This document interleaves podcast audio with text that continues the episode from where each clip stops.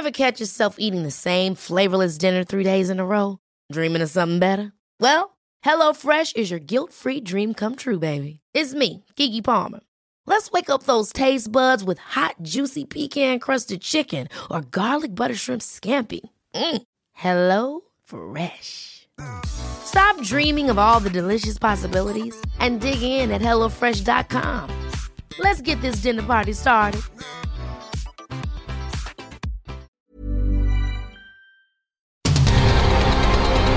El Heraldo Radio presenta Cámara de Origen. Un espacio para enterarnos del trabajo de las legisladoras y legisladores en los Congresos de México. En Cámara de Origen tiene la palabra Carlos Zúñiga Pérez.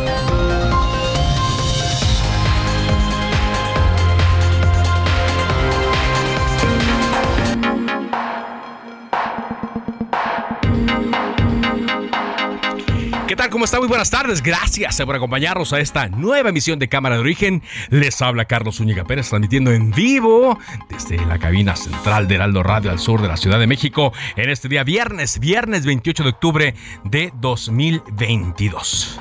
Al presidente le importa mucho que se apruebe por unanimidad esta reforma constitucional que avala que el ejército se vaya a trabajar en tareas de seguridad hasta el 2028.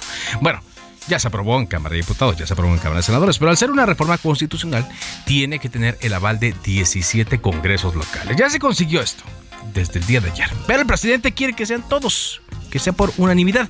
Algo así como ocurrió con la creación de la Guardia Nacional, que después eh, pues, se modificó. Lo que creó el consenso en aquel entonces de la creación de la Guardia Nacional era que iba a tener un mando civil y eso pues permitió que se trabajara y que los congresos locales aprobaran todos todos sin faltar en ninguno, que eh, se creara la Guardia Nacional, una reforma constitucional. Pero ahora, pues ahora, no creo que haya eh, la eh, el consenso y sobre todo la creencia de que las cosas puedan estar como hasta ahorita. De eso vamos a estar hablando, por supuesto, aquí en Cámara de Origen. Tendremos también las entrevistas del quehacer legislativo, noticias del momento y al final una historia que le compartiremos, una noticia en torno a este programa. Por lo pronto arrancamos, como hacemos todos los días, escuchando cómo va la información a esta hora. Arturo Saldívar, ministro presidente de la Suprema Corte de Justicia.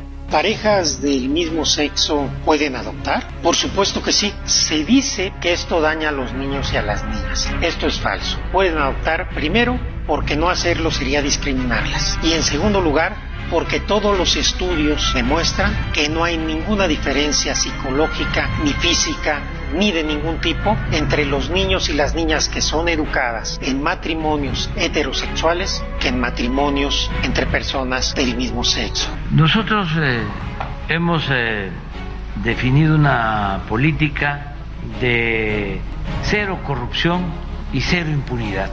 Y en el caso de el combate a la delincuencia, tanto a la llamada delincuencia organizada como a la delincuencia de cuello blanco, no hay ningún acuerdo, ningún pacto. Está bien pintada la raya, la frontera. Una cosa es la autoridad y otra cosa es la delincuencia. Cuando ya no hay frontera, como sucedía antes, es caos. Senador Ricardo Monreal. Esta denuncia que usted interpone el día de hoy en contra de una compañera de su partido, gobernadora de Campeche, ¿no lo pone en riesgo de que lo expulsen del partido? No, no, no, no. Es un asunto de carácter jurídico, no de carácter político. Y yo lo señalé antes. No hicieron caso del llamado del presidente. Y ahora estamos en este proceso lamentable.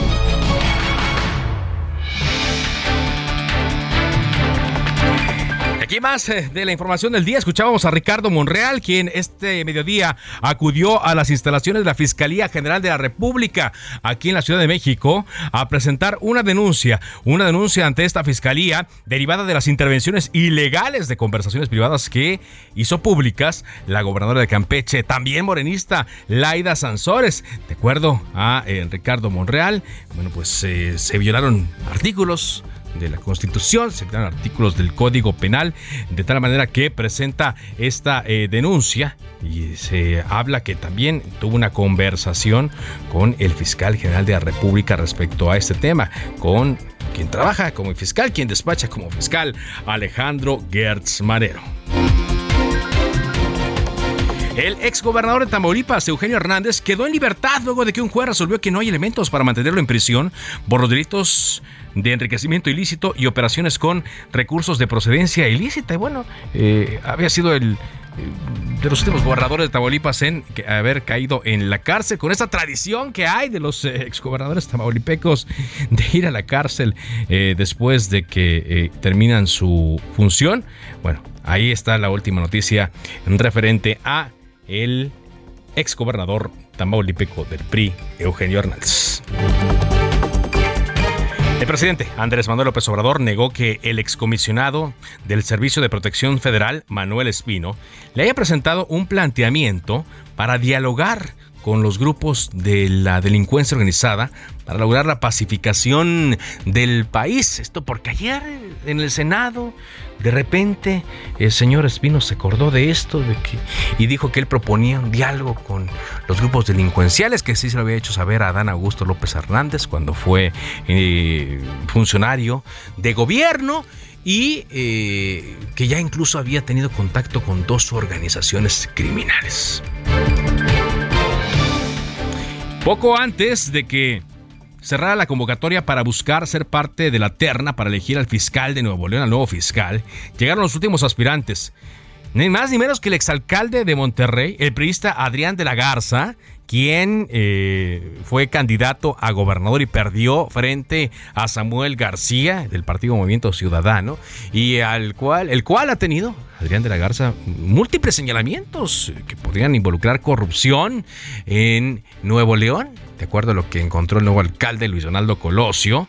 Y pues em, ya dijo Samuel García que si los diputados eligen a él, que fue su rival en las elecciones, y en medio de todas estas acusaciones, él va a vetar el nombramiento de Adrián de la Garza. ¿Qué cosa? No, Luego, no, no entiende por qué tanta despachatez de los políticos. También se inscribió en el proceso la actual fiscal de feminicidios Griselda Núñez, a quien conocemos a nivel nacional, debido a que fue la que investigó la muerte de Devani Escobar.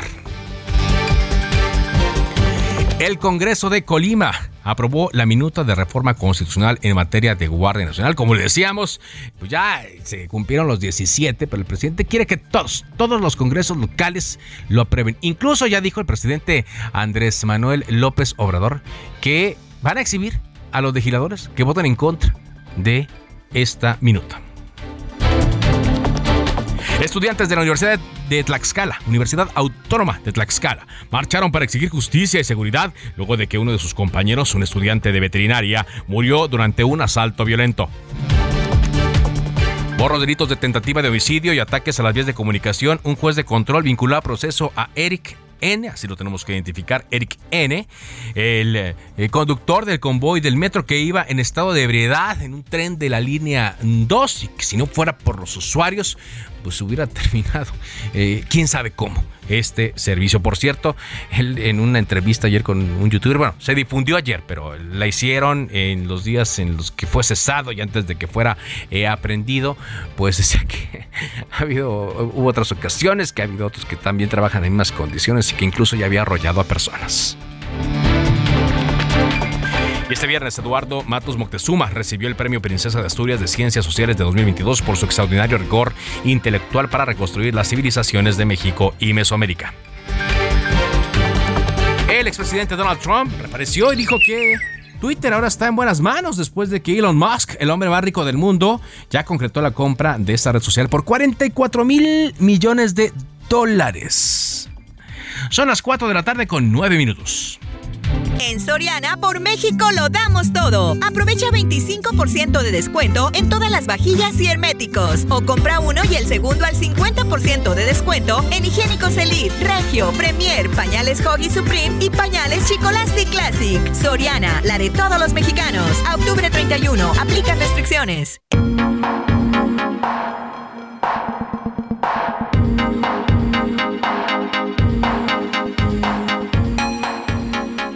Contigo, Iván Saldaña, a esta idea, hablar de esta idea que el presidente López Obrador deslizó el día de hoy desde Baja California Sur, en donde dijo que van a trabajar, le encargó a el eh, secretario de Gobernación, Adán Augusto López Hernández, que trabaje para que la minuta en eh, los congresos locales, la minuta que amplía la presencia del ejército hasta 2028 en tareas de seguridad, se apruebe en todos, en todos los congresos. Vamos contigo, Iván.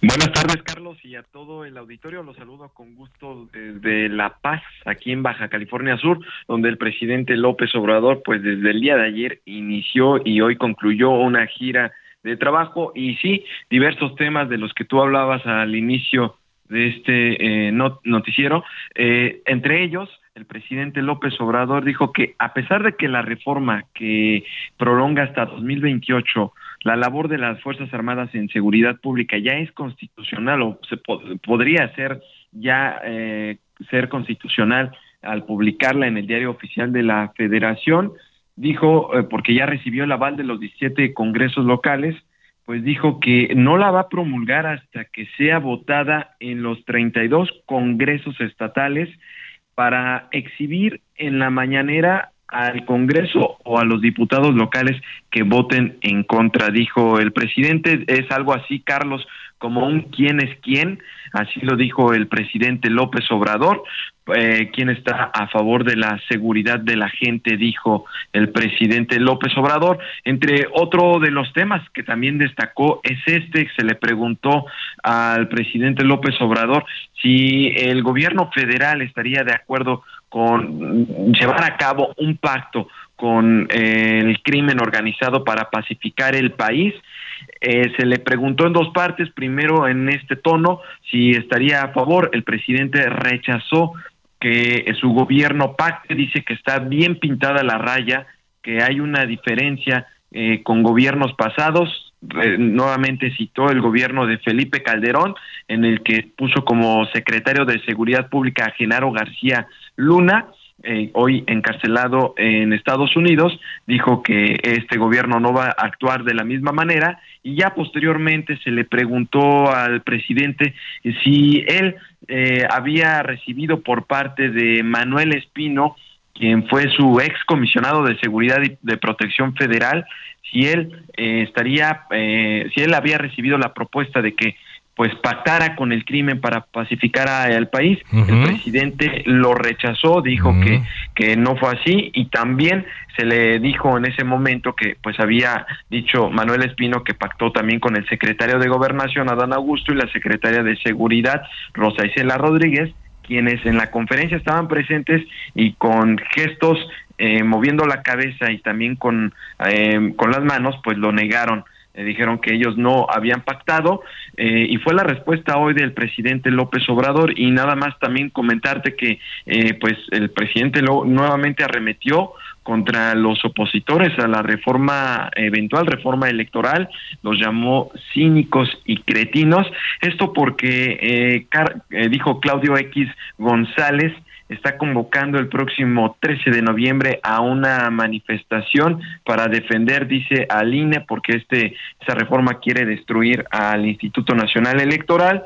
Y pues también ahí englobó a los expresidentes Felipe Calderón y Ernesto Cedillo Ponce de León, que desde España pues criticaron esta iniciativa de esta iniciativa que está en el Congreso de Reforma que envió el propio ejecutivo, dijo ahí el presidente ya englobando a todos ellos que pues son cínicos y cretinos por por eh, hablar de, en defensa de la democracia, mientras que ellos fueron los que cometieron el fraude en 2006, cuando menos el presidente Felipe Calderón, y, y pues también eh, se refirió actualmente a uno de sus, dice este, de los opositores, a Claudio X González, Carlos Auditorio. Bueno, pues sí, es que todo, todo es tema del pasado. Y ahora, eh, como eh, ocurre, pues el tema es que te exhiban en la mañanera. Ese es eh, el asunto. Muchas gracias, gracias, Iván. Saludos hasta Baja California Sur. Es la amenaza, es el amago. Y es, pues, como decíamos, la hoguera pública, la mañanera. Entonces, aquellos congresos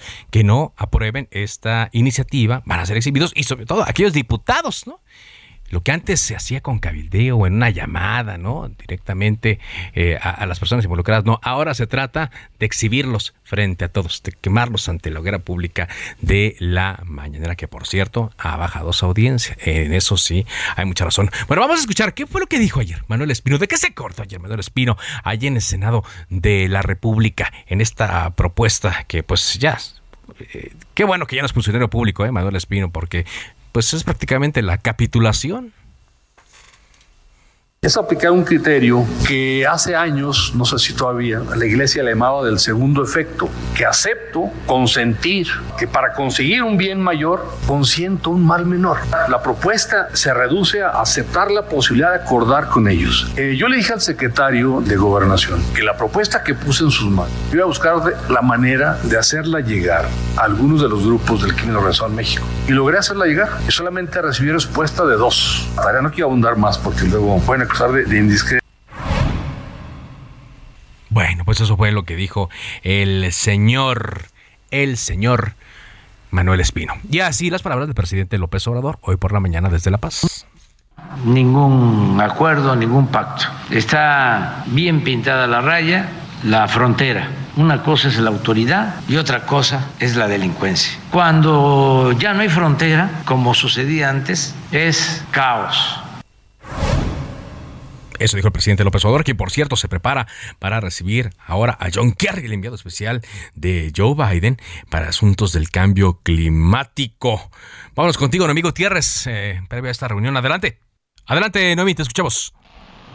Hola, muy buenas tardes. Te saludo desde Hermosillo, Sonora, donde a las 4 de la tarde, tiempo local, 6, 6 de la tarde, tiempo del centro de la Ciudad de México, pues iniciará esta reunión entre el presidente Andrés Manuel López Obrador y John Kerry, el enviado de Estados Unidos para el clima. Lo que se ha comentado es que en este encuentro van a analizar todo lo relativo a las energías limpias, pero también cómo contribuir para evitar el cambio climático. Lo que se ha comentado es que se va a hablar sobre esta planta que va a construir la Comisión Federal de Electricidad en Puerto Peñasco, una planta de energía solar que se ha comentado es la sería la más grande de América Latina, pero también se va a analizar lo relacionado con la elaboración de las baterías y todo lo referente al litio. Será a partir de las 4 de la tarde, tiempo local, 6 de la tarde de la Ciudad de México, donde ya inicie este encuentro. Y hemos visto que ya están aquí en Hermosillo, Sonora, las secretarias de Energía Rocío de Economía Raquel Buenrostro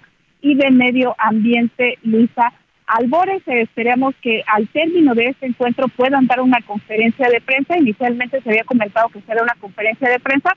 Hasta el momento no se ha confirmado, pero también están comentando la posibilidad de que se pueda dar un comunicado con los resultados que se tenga de esta reunión. La visita de John Kerry a Hermosillo durará dos días.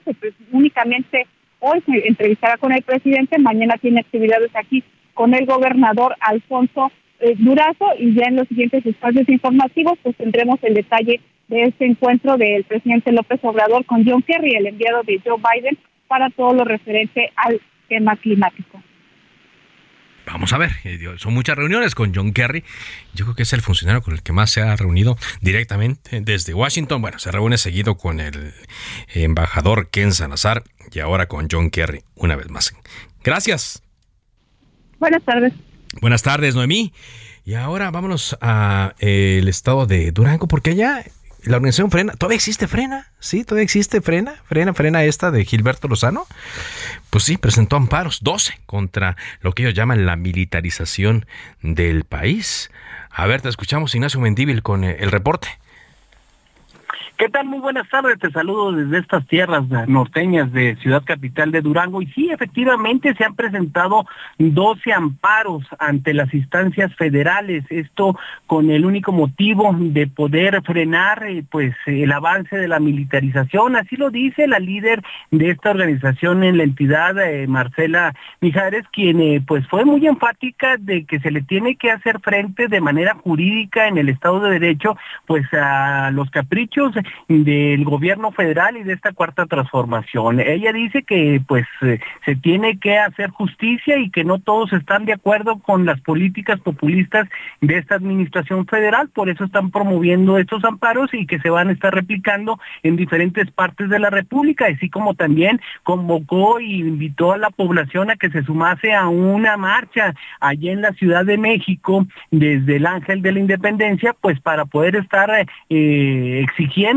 eh, la no militarización, así como también la defensa del INE, que es un derecho que es eh, que fue realizado con esfuerzo de la sociedad civil, no de los gobiernos. Así es que pues hay que defender las instituciones. Frena en Durango tiene un arraigo importante y cada vez se suma más población que son los que están de activistas de estas ideas en contra de la imposición de algunas políticas federales. Así las cosas aquí en Durango. Bueno, pues a mí lo que me llama la atención es que todavía esta organización tenga por ahí resquicios, toda vez que pues pareciera que ya perdió muchos de sus seguidores y que esté presentando este tipo de, eh, de, recursos eh, todavía. Muchas gracias Ignacio por este reporte. Estamos a la hora y pendientes. Muy amable. Bueno, pues eh, ya le decíamos, ¿no? Que hoy estuvo el presidente en la, en la mañanera y eh, anunció que eh, se van a exhibir a los congresos locales, evidentemente a los diputados de los congresos locales, que rechacen dar el aval para prolongar el despliegue de militares, o sea, eh, ejército, marina, Guardia Nacional en las calles hasta el 2028.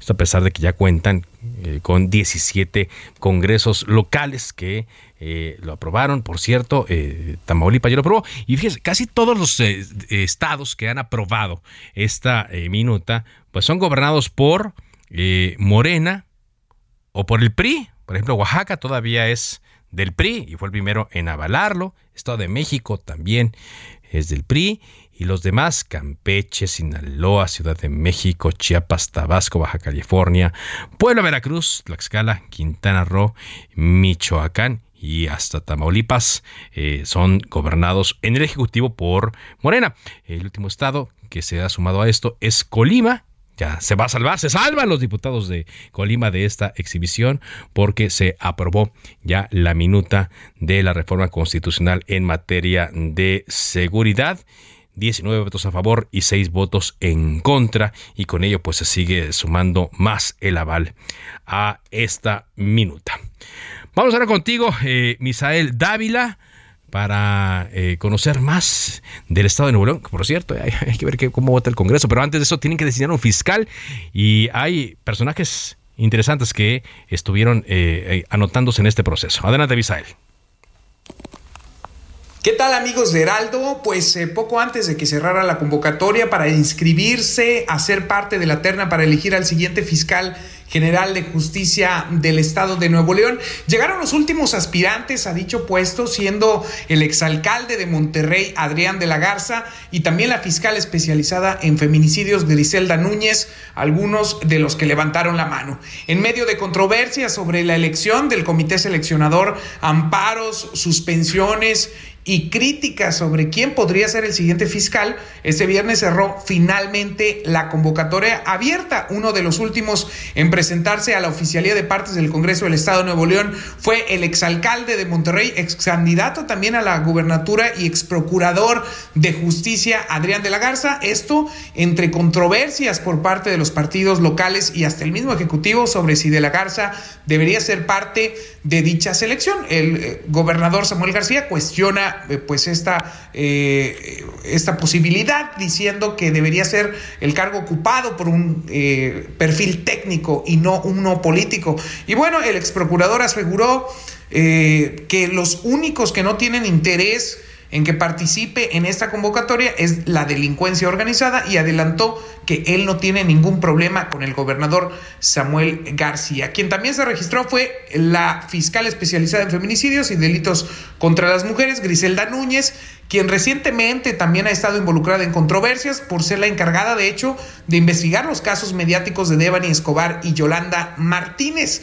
También se registró Esteban Cantú, quien es actual titular de la Agencia Estatal de Investigaciones, parte eh, de hecho de la misma fiscalía.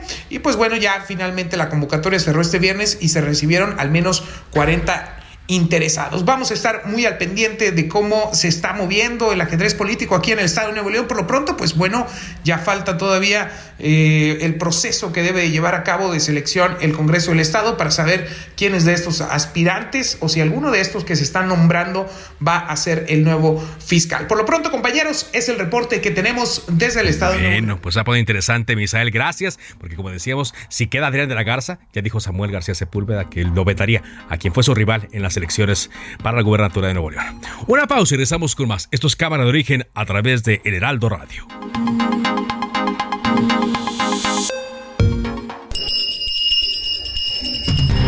Se decreta un receso. Vamos a un corte, pero volvemos a Cámara de Origen con Carlos Zúñiga Pérez. Heraldo Radio, con la H que sí suena y ahora también se escucha.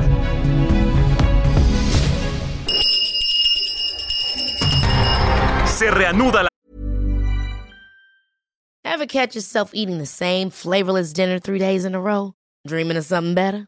Well, HelloFresh is your guilt-free dream come true, baby. It's me, Kiki Palmer. Let's wake up those taste buds with hot, juicy pecan-crusted chicken or garlic butter shrimp scampi. Mm. Hello Fresh. Stop dreaming of all the delicious possibilities and dig in at HelloFresh.com. Let's get this dinner party started.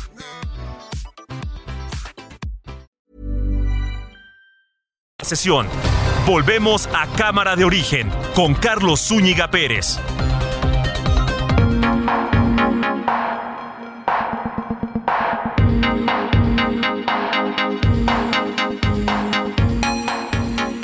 Vamos a avanzar en la información cuando son las 4 de la tarde con 30 minutos tiempo del centro de México. Seguimos en Cámara de Origen.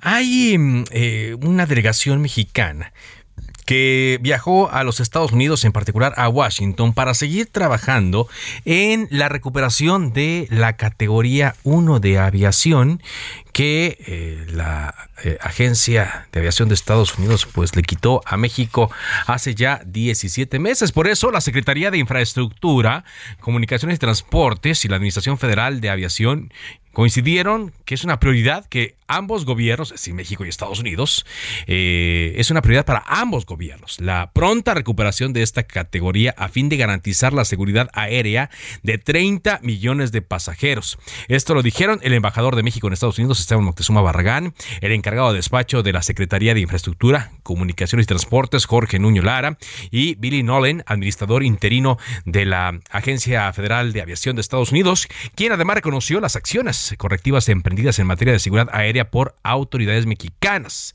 Ya se presentó un plan de trabajo para recuperar la categoría 1 por parte de la Secretaría de Infraestructura, Comunicación y Transportes, el cual fue aceptado por las autoridades aeronáuticas estadounidenses para atender tres temas.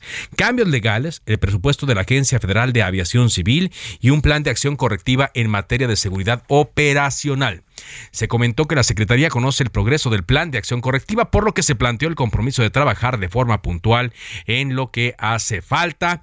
Y también eh, uno de los compromisos acordados en la reunión de alto nivel entre la Secretaría y la FAA es concluir el plan de acción correctiva para la aviación civil mexicana a más tardar en el próximo mes de diciembre diciembre de este año. Y en enero de 2023 em, van a venir funcionarios de la Administración Federal de Aviación de Estados Unidos para presentar las conclusiones del plan de acción correctiva y definir la fecha de una auditoría final para recuperar la categoría 1.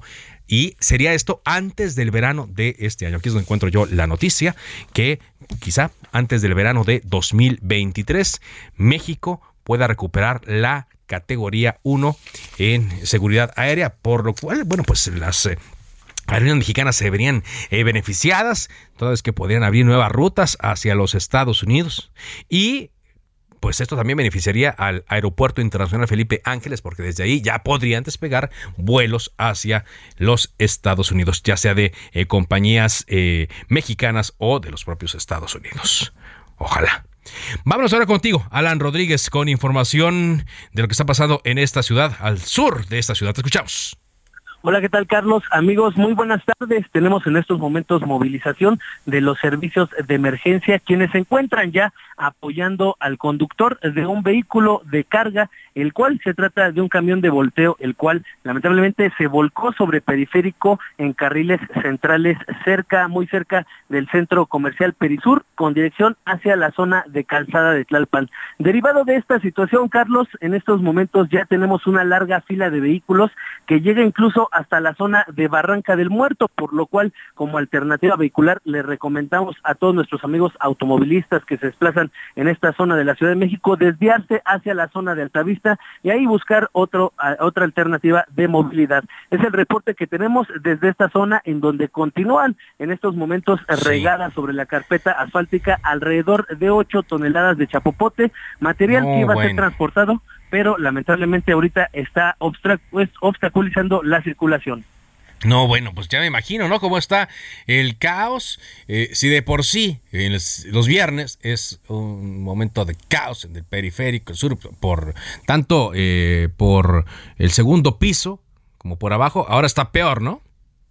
Es correcto, Carlos, tanto la hora de la salida de muchos a su comida, como ya también el retiro de muchos oficinistas en esta jornada, pues es lo que está ocasionando todo este caos y también pues una alternativa es este segundo piso del periférico para evitar todo este tránsito que se está generando en la zona. Bueno, pues para quienes nos escuchan en la radio, mucha paciencia, ¿eh? en la radio en su en su vehículo, mucha paciencia, porque pues hasta un árbol fue derribado allí, o sea, se van a tardar un rato primero en, en recuperar la carga y segundo pues en restablecer lo que tengan que restablecer luego de esta volcadura. Muchas gracias.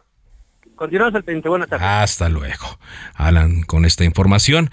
Bueno, en otras cosas, cuando son las 4.35, se lanzó una campaña en defensa del Instituto Nacional Electoral con las consignas al INE no se le toca y yo defiendo al INE, el Frente Unidos, pero también legisladores de oposición, exconsejeros y organizaciones sociales lanzaron esta serie de acciones en rechazo a la reforma electoral que, eh, según hemos platicado aquí, pues pretende modificar al Instituto Nacional Electoral.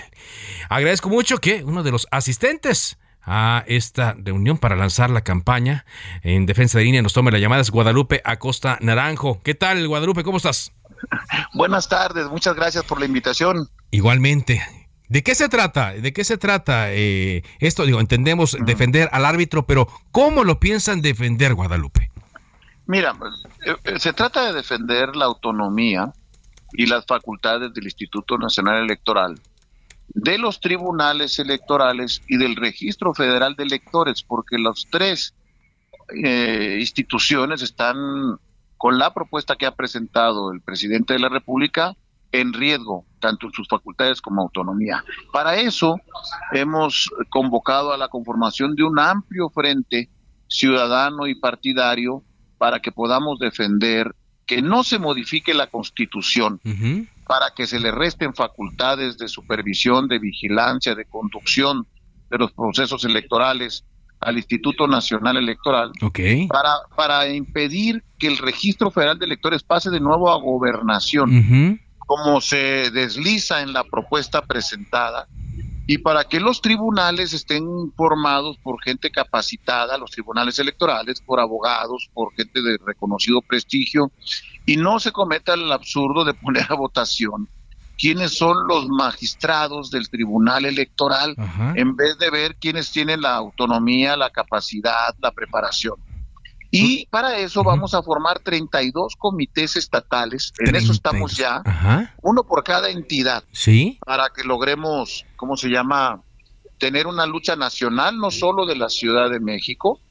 Estamos convocando a una movilización, a una primera movilización. ¿Movilización es una marcha? Sí, una marcha. ¿Una marcha aquí en la Ciudad de México? El, el domingo eh, 13 de noviembre, desde el Ángel de la Independencia a las diez y media de la mañana hasta el hemiciclo a Juárez, donde participaríamos, ahí se daría a conocer una, un manifiesto de, de, nuestra parte, con una serie de posicionamientos y propuestas alternas que en vez de lastimar la autonomía del INE lo fortalezcan, ¿verdad? Y, eh, nos vamos a movilizar. Y estamos ahorita, y ya comenzó rápidamente, le pedimos a la gente con una serie de propaganda que nos, que nos diseñaron, que cada quien ponga afuera de su casa una cartulina diciendo yo defiendo al INE, al INE no se le toca, ¿verdad? y, y, comenzaron ya, por cierto, los ciudadanos son muy generosos, sí. rápidamente a aparecer en distintos puntos de la ciudad, cartulinas hechas a mano. Sí, ya, ya, a mano así de... Eh, por, voluntad propia de, los ciudadanos. Claro, de la gente, porque el INE tiene un alto consenso entre la ciudadanía. La última encuesta que salió hace unos días en, en un diario nacional sí dice que el 68% de la población en México confía eh, mucho en el Instituto Nacional Electoral, porque el INE somos millones de mexicanos los que cuidamos casillas, la, gente que participa en las campañas de capacitación. El INE es un instrumento ciudadano, no solamente son los 11 consejeros. El INE lo traemos todos en nuestra bolsa, en nuestra cartera, cuando traemos la credencial del lector. Es la credencial que nos sirve para identificar que la realiza el INE. Eso, lo, eso lo entendemos, Guadalupe, y sabemos también que, que la gente lo ha aprobado mucho, eh, pero ¿Cómo, cómo, cómo procesará la población eh, toda esta información que se ha dado para desvirtuar el trabajo del instituto, para atacarlo, y donde dicen que, bueno, pues es caro, que es ineficiente, que la reforma va a ser para abaratar a las elecciones y que ya eh, no cuesten tanto, número uno, y dos, de que no tengamos un, un instituto tan oneroso. Y en medio de una crisis económica como la que estamos padeciendo y, que todo mundo sentimos en los bolsillos que nos falta dinero, pues eh, es, un discurso que pega también. Sí, sí, tiene razón. Y, y a pesar de eso, de que es un discurso populista y simplista, el 68% de la gente sigue confiando en el INE a pesar de toda esta campaña. Y solamente el 24% piensa que debe de cambiarse, o sea, 3 a 1. Hay más gente que quiere al INE que el que piensa que debe de cambiarse y ha caído en esta campaña falaz que se ha cometido, porque a ver, ¿cuánto se gasta en el tren Maya? Con el tren Maya tendríamos 10 años de funcionamiento del Instituto Nacional Electoral. ¿Cuánto se gasta en dos bocas? Que no refina un solo barril. ¿Verdad? Todavía, ¿cuánto se gastó en el, en el aeropuerto Felipe Ángeles, del cual ni siquiera ha tomado un vuelo el presidente todavía, nunca jamás? O sea, están gastando más en sus obras faraónicas que en el recurso que se destina al Instituto Nacional Electoral. Una tercera parte de ese recurso que dicen que se gasta, se gasta para hacer credenciales de elector. Eso es imposible que lo dejemos de hacer. Y no es un dinero para los consejeros. Hay muchos argumentos para demostrar que eh, el INE que cuesta más caro no tener democracia en este país que estas obras y caprichos faraónicos que ellos están haciendo hasta el día de hoy. Afortunadamente, la inmensa mayoría de la población sigue reconociendo el valor del INE y quiere un INE autónomo, no un INE al ratito nos van a proponer a Manuel Bartel para que lo dirija, mano. O sea, bueno, él ya dirigió las elecciones en algún tiempo y ya sabemos lo que pasó, ¿no? Lo que pasa es que hay toda una generación que, que no lo o ya quizá un par de generaciones, pues que no conocen lo que sucedía antes de 1997. Sí, tienes razón y eso es algo que lamentamos mucho, pero es natural. Muchos jóvenes nacieron ya con elecciones competidas, elecciones que permitieron al actual presidente de la República llegar al poder sin ningún solo problema. ¿Y quién las organizó? El INE. ¿Por, qué dicen que no las sabe organizar si tan las organizaron que ellos ganaron en el 21? Hubo otra vez elecciones en muchos estados y volvieron a ganar una buena cantidad. Y el INE lo organizó. No, no, no, no, no. E, es, mejor este órgano electoral autónomo que le ha garantizado a, incluso a quienes están hoy en el poder que lleguen a, las, a, su, a los cargos de manera pacífica, legal, sin cuestionamiento. No, no, lo que no podemos permitir es que el gobierno quiera volver a controlar las elecciones. y eso a mí me da una duda. A ver. Si de veras creen que tienen tanta popularidad y van a ganar, ¿para qué se quieren, para qué quieren lastimar al INE? Si están tan seguros en que el fondo es, en el fondo es que ven peligros. controlar la elección. Ajá. Porque Morena no tendría cómo ganar en 2024. Morena corre alto riesgo de perder la elección, como la perdió en la Ciudad de México, ahora perderla en todo el país. Bueno, entonces, eh, marcha primero, eso ya está definido, pero eh, el plan de acción eh, lo van a... El, lunes vamos a dar a conocer otros, otras acciones, pero por lo pronto la marcha ya decidimos darla a conocer. Domingo 13 de noviembre, 10 y media de la mañana, del hemiciclo a Juárez, a el, del Ángel de la Independencia al hemiciclo a Juárez Ahí los esperamos. Segundo, a los que nos escuchan y quieran defender al INE, pongan su cartulina fuera de su, de, su ventana.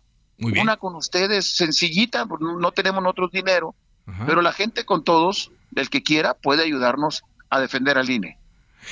Bueno, pues vamos a ver el, plan cómo queda definido y por lo pronto eh, la marcha y la respuesta a esta convocatoria a la ciudadanía. Muchas gracias, Guadalupe. No, hombre, muchas gracias por esta oportunidad. Guadalupe Acosta Naranjo, ex dirigente del Partido de la Revolución Democrática y quien también eh, eh, fue legislador, diputado de este mismo partido.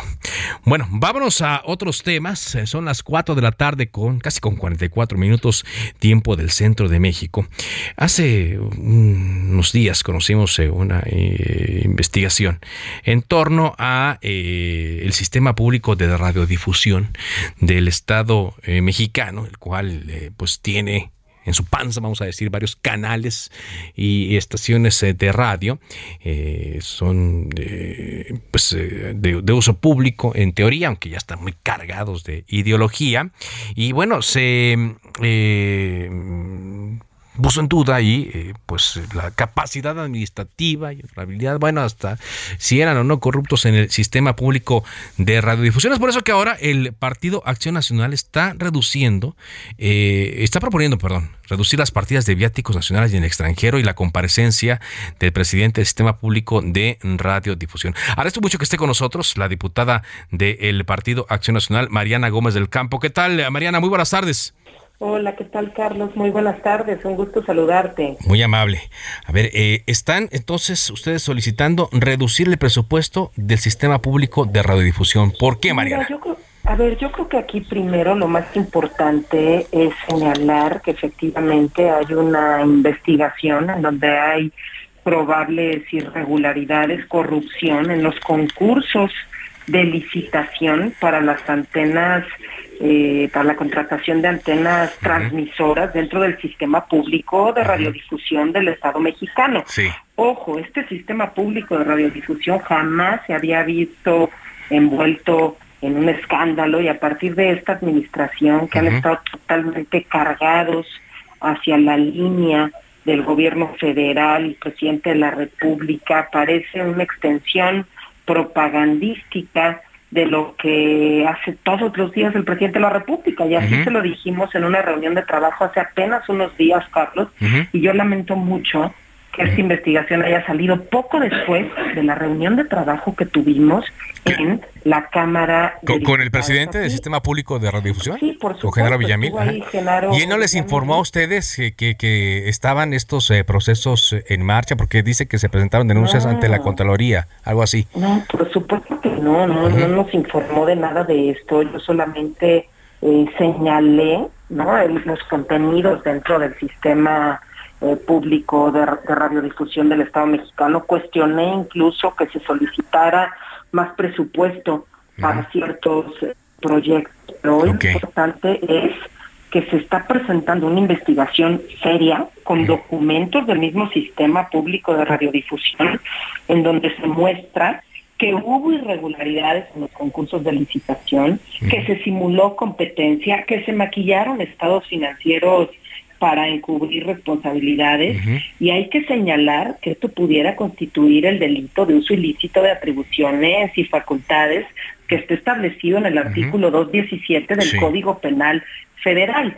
por hechos de corrupción en el ejercicio de aplicación de los recursos públicos. Y aquí que te quiero decir con esto, Carlos, que nosotros ahorita, los diputados de Acción Nacional, estamos impulsando que vaya a comparecer ante la Comisión de Radio y televisión que, que nos explique qué es lo que está pasando con estos contratos, porque él salió muy valiente a decir a través de, de Twitter que no, que por supuesto que no, que eran puras mentiras. No, no, no necesitamos que nos los demuestre con papelitos. y luego, y luego lo exhibieron, ¿no? También eh, de que que cargó al erario algunos gastos eh, personales, ¿no? Como los cigarros. Gastos personales, cigarros, eh, que se fue a, Yucatán también, que de ahí es él, hizo viajes, ¿no? En los que se muestran fotografías en sus redes sociales, cruzando la, la información. Yo creo que ha hecho las cosas bastante mal, pero bueno, es muy típico de este gobierno morenista que, que hagan de las suyas, que demuestren su corrupción y su cinismo, y, parece que no pasa nada, pero sí quiero decirte que después de esa comparecencia que solicité el día de ayer, estoy con toda la disposición para presentar las denuncias correspondientes para que la Fiscalía General de la República haga su trabajo y también la Auditoría Superior de la Federación. Estamos hablando, Carlos, de contratos millonarios. Entonces no podemos quedarnos con los brazos cruzados, estamos hablando del sistema público de radiodifusión del Estado mexicano. Y bueno, no nos vamos a quedar callados, tenemos corrupción en todas partes, vamos a denunciar ante las instancias que tenemos que denunciar y le vamos a dar seguimiento puntual a estos contratos millonarios. pero querrá acudir porque van a decir, no hombre, ya fue, ya, que hay una negación a ir a las comparecencias. Yo espero que sí y ya envié una carta dirigida al presidente de la Comisión de Radio y Televisión para que eh, pues no rehuya a esta comparecencia. Además te voy a decir algo, si realmente es inocente, si no se robó un centavo, si no hizo mal las cosas, si no maquillaron estados financieros, si no simuló competencia, puede ser un excelente espacio para dejar claro que, eh, que eso no es verdad. Entonces, o sea, que, aproveche el espacio para, para, para defenderse. para defenderse sería. Muy envalentonado, por supuesto. Que aproveche el espacio para defenderse y ahí vamos a estar atentos, porque como le dije ese día, que yo siempre lo he visto muy envalentonado, denunciando corrupción, denunciando tantos temas de lo que ocurría en el pasado. Y bueno, y ahora resulta que al frente de esta gran institución, pues aparentemente también él y los suyos están haciendo de las suyas literal, pero como están dentro de este gobierno y aquí a nadie eh, a nadie se le juzga porque están hoy cerca del presidente de la República, pues no se vale, no se vale, Carlos. Por eso haremos las denuncias correspondientes después de su comparecencia en la Cámara de Diputados. Estamos atentos. Gracias, Mariana. Gracias a ti, un abrazo. Buenas tardes. Mariana Gómez del Campo, diputada del Partido Acción Nacional. Son las 4 eh, de la tarde con 50 minutos. You shake my nerves and you rattle my brain. Too much love drives a man insane. You broke my will, but what a thrill. Goodness gracious, great balls of fire. I let you love what I thought it was funny. You came along and woo, now honey, I've changed my mind. This love is fine. Great balls of fire. Kisses, baby. Mmm. Feels good. Hold me, baby. Pues ¿qué pasó? Ángel, Ángel Arellano, ¿cómo estás? Muy buenas tardes. ¿Qué pasó con Jerry Lee Lewis? Pues no hace dos días me dijiste que diera noticia. Quisiste que, quisiste que pasara yo a dar la nota, ¿verdad? Ahora sí, dices, quémate tú. es que le contamos, buenas tardes. Fíjese que el miércoles le pasé una información a Carlos Zúñiga en el sentido de que había muerto Jerry Lee Lewis. Y más tarde, cuando acabó el programa, le mandé un mensaje. Le digo, ¿qué crees, Carlos? Que siempre no se había muerto. Es que andaba de parranda, estaba enfermo, pero no se había muerto. Es que el portal Especializado en espectáculos dijo que se había muerto, pero el mismo portal desmintió más tarde.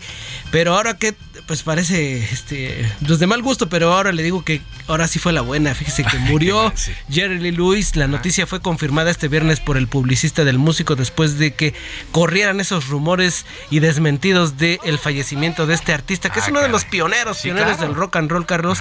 Y esta canción, una de sus clásicas Great Balls of Fire, las grandes bolas de fuego. Exactamente, que bueno, decíamos, es, yo la escucho mucho en el béisbol y luego en las eh, películas de Tom Cruise, en estas de Top Gun. De Maverick. Bueno, pero entonces ahora sí ya, confirmadísimo. Ahora sí, se fue como este, pues todo lo que comienza tiene su fin. Así es, como este programa. Este programa, hoy le comunicamos que eh, eh, Heraldo Radio está pues preparando una serie de cambios, lo que para nosotros representa una gran oportunidad para explorar nuevas oportunidades. De tal manera que está usted escuchando eh, la última edición de Cámara de Origen a través de los micrófonos de Heraldo Radio. Y pues no nos queda más que agradecer a, ustedes y a todo el equipo, en particular a ti Ángel, quien asumiste la producción general.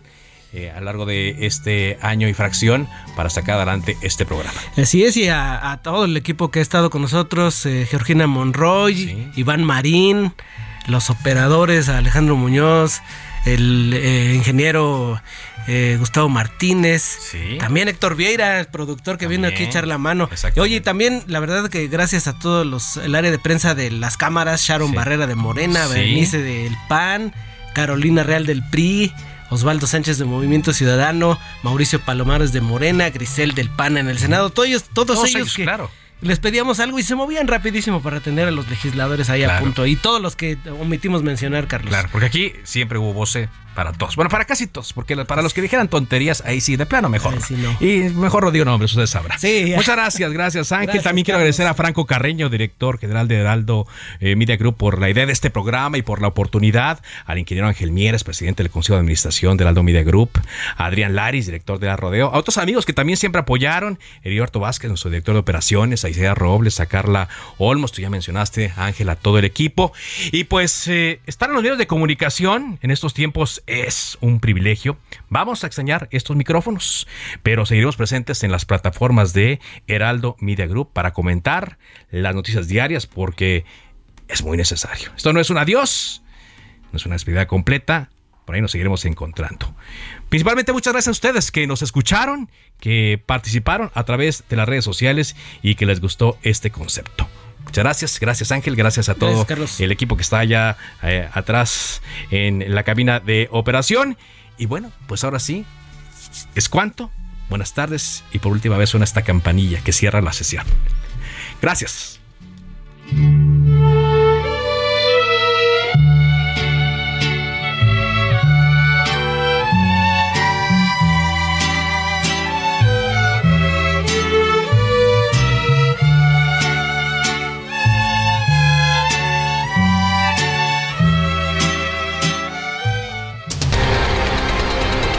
Se cita para el próximo programa. Cámara de origen, a la misma hora, por las mismas frecuencias del Heraldo Radio. Se levanta la sesión.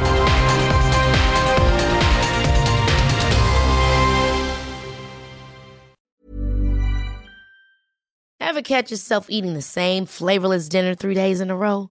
Dreaming of something better? Well, HelloFresh is your guilt-free dream come true, baby. It's me, Gigi Palmer. Let's wake up those taste buds with hot, juicy pecan crusted chicken or garlic butter shrimp scampi. Mm. Hello Fresh. Stop dreaming of all the delicious possibilities and dig in at HelloFresh.com. Let's get this dinner party started.